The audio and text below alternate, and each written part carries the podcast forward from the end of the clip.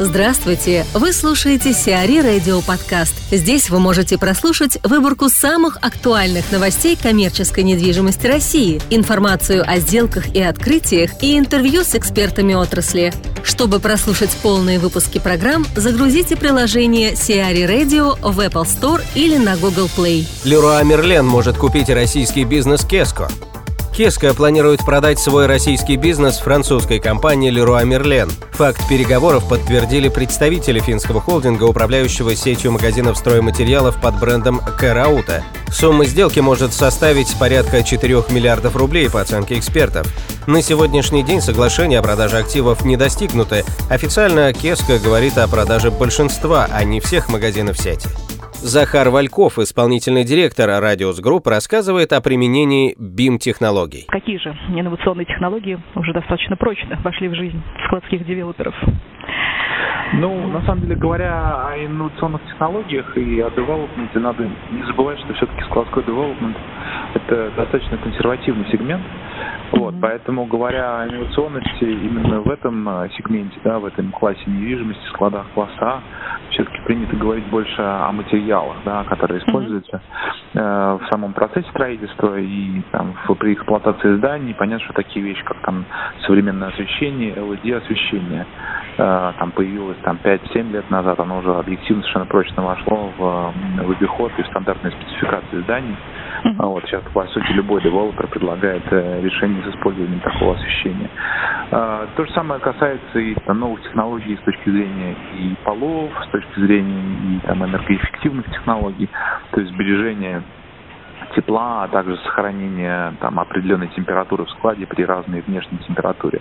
Ну, то есть, по сути, там, сегмент консервативен, и несмотря на то, например, что появляется, э, какие форматы появляются, какие технологии появляются в, в девелопменте э, и при использовании, при девелопменте других э, типов недвижимости, склады в этом плане чуть более консервативны. Наверное, mm-hmm. про инновационность нужно говорить э, не включая материалов, а именно с точки зрения процесса девелопмента, и тут мы не ограничены, на самом деле, типом недвижимости. И, по сути, вот про тот продукт, который я хотел поговорить, именно применение BIM-технологий, он применим не только к складам, он применим, по сути, к любому девелопменту, как складской, так и жилой э, недвижимости, так и любой другой коммерческой недвижимости. А ну вот касательно BIM-технологий и 5D-моделирования, например, насколько оправдано их применение? Вообще, насколько это развито сейчас?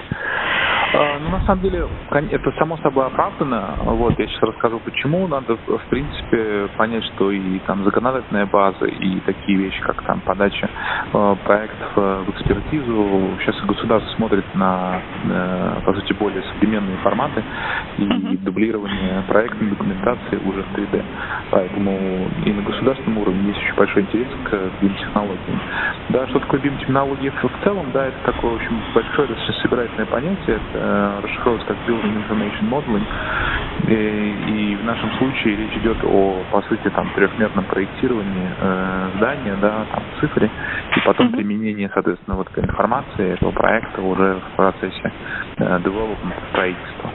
Вот. Mm-hmm. Оправдано ли применение BIM-технологии и 5D-моделирования? Ну, я могу только сказать, на нашем опыте, да, конечно же, оправдано, потому что это, по сути, уникальная технология, позволяет Э, избегать огромного количества ошибок, коллизий э, на этапе проектирования, да, потому что при проектировании промышленных зданий, складских зданий э, любой девелопер сталкивается с различными сложными инженерными системами, которые нужно разместить в определенном пространстве, например, там под крышей, межферменное пространство, и у нас других нюансов, поэтому тот факт, что это можно сделать в 3D, виртуальной модели очень сильно облегчает, и можно выявить вот эти конфликты между разными э, проектными решениями, между разными разделами проекта уже на этапе э, проектирования.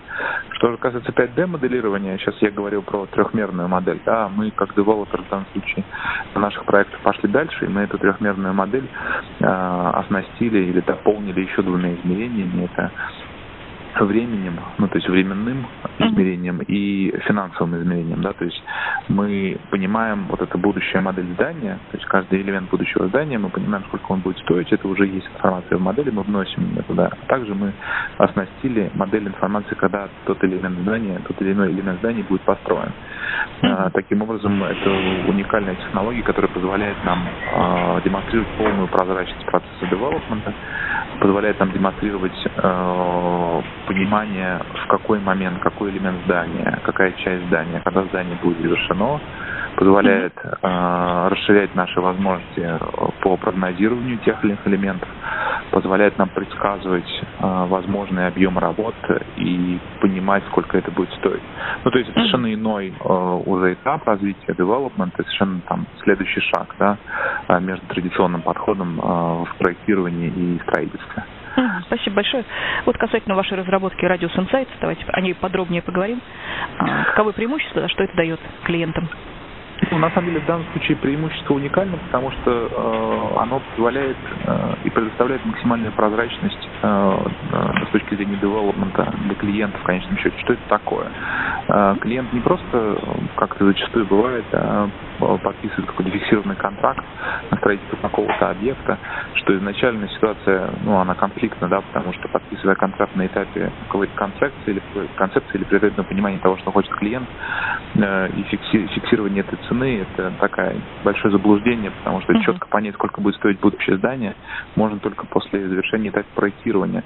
Вот, поэтому изначально вот в стандартной схеме или традиционном подходе кроется вот такая, да, кроется некий конфликт, как клиент неизбежно оказывается в ситуации, только если это, конечно, не стандартный продукт, и четкая, очень понятная коробка, которая штампуется там десятками э, на однородного типа участка, да, клиент, к сожалению, ну, объективно вот является заложником ситуации, что появятся какие-то запросы на изменения, или в конечном счете он будет вынужден менять свой проект.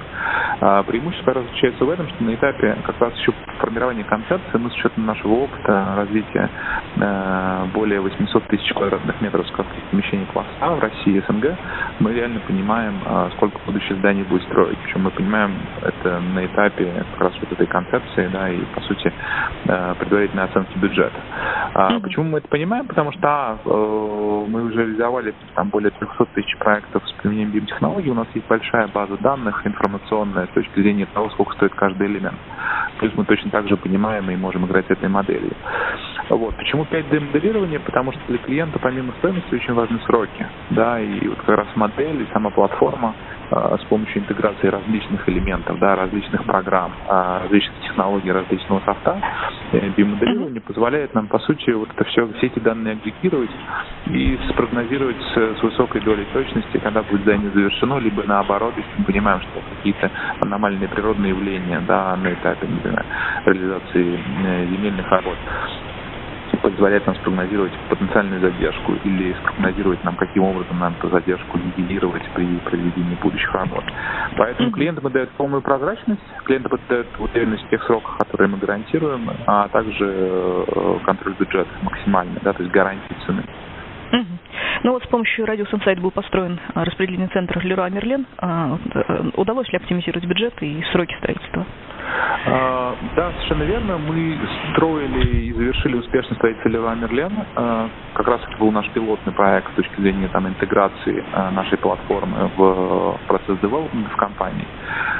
Проект был реализован очень успешно. Более того, там подтверждением тому успеха и качества реализованного проекта здание было признано лучшим зданием да, по версии э, журнала Commercial Real Estate. Относительно преимуществ, которые получил клиент, помимо трехмерных моделей, помимо там, процесса девелопмента, который максимально прозрачный, мы действительно реализовали его с опережением сроков. Э, хотя не скажу, что там сильно быстрее, но мы закончили его чуть больше, чем на месяц. Э, да, завершили проект э, чуть больше, э, чем, чуть раньше, чем на месяц. С точки зрения бюджета проектирования, э, у нас была экономия на этапе проектирования да, потому что мы, в том числе и мы четко понимали, да, с помощью нашей платформы, как идет шел процесс проектирования, какие изменения вносились, да, какие решения мы изначально уже заложили в проект, понимая, что mm-hmm. это будет необходимо клиенту.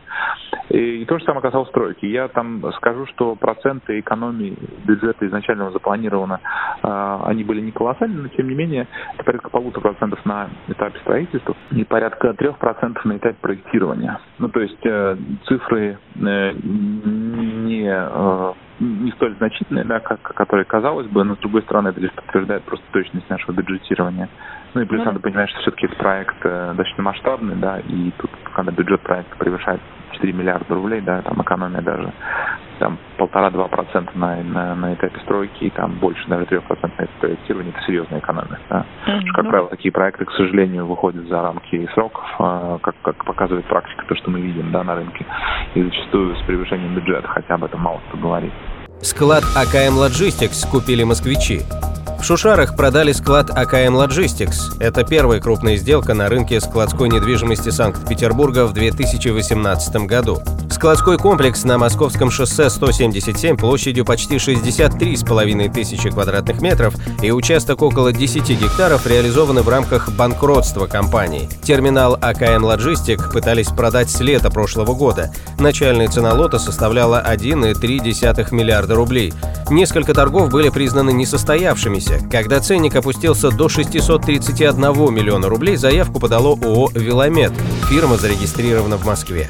Кузьминкам добавит отель.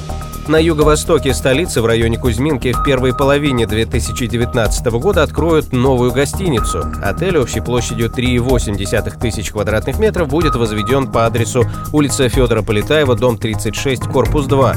Гостиница рассчитана на 44 номера. Первый этаж здания займут обеденный зал буфета, подсобные помещения, а также помещения для персонала.